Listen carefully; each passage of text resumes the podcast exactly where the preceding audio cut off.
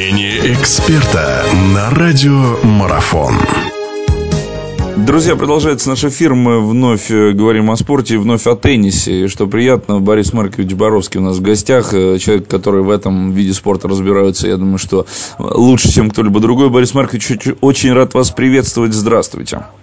Взаимно добрый день. Да, э, ну что, продолжается эта упорная борьба нашей э, сборной, которая вот в своей европейской африканской группе находится уже второй год. Э, в, принципе, в предыдущем году, если вы со мной согласитесь, достаточно неплохую игру наша команда показывала. Вот сейчас тоже своеобразная проверка и сразу такой соперник серьезный, как поляки. После первого игрового дня 1-1 счет по партиям. Наверное, ожидаемо, да, что выиграл Турсунов. Э, наверное, ожидаемо, что Хачанов уступил, уступил лидеру Яновичу польской команды. Э, в общем и целом, э, еще играть, еще играют сегодня, вот на момент записи нашего интервью парная игра. Еще завтра играть, причем Турсунову играть против этого самого Яновича, лидера.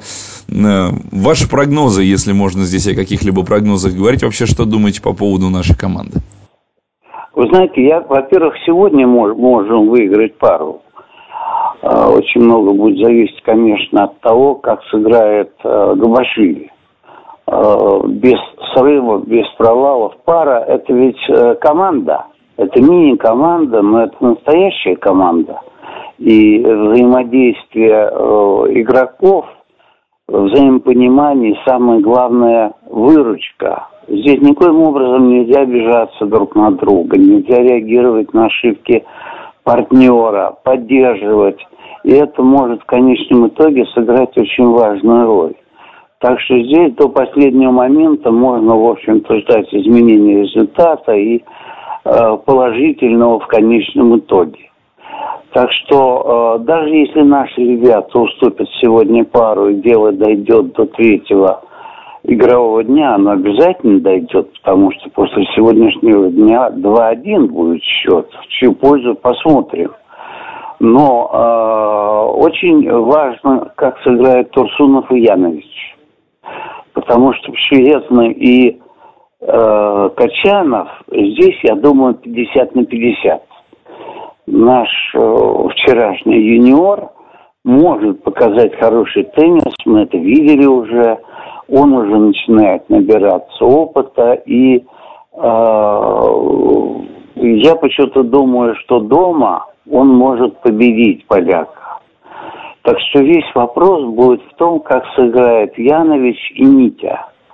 Дело в том, что мы с вами видели Австралию и интервью Яновича, которого был перелом какой-то там косточки в стопе, что не дало возможности ему показать максимально положительный результат э, в первом турнире серии «Большого шлема».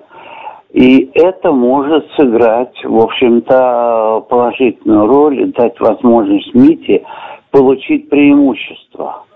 Но Янович Янович, это же ведь очень серьезный игрок, э, уже опытный игрок, который, в общем-то, по его словам, э, намерен э, попасть в самый верх рейтинга ATP, а это десятка. Но Митя тоже сейчас занимает хорошее место в списке сильнейших теннисистов мира.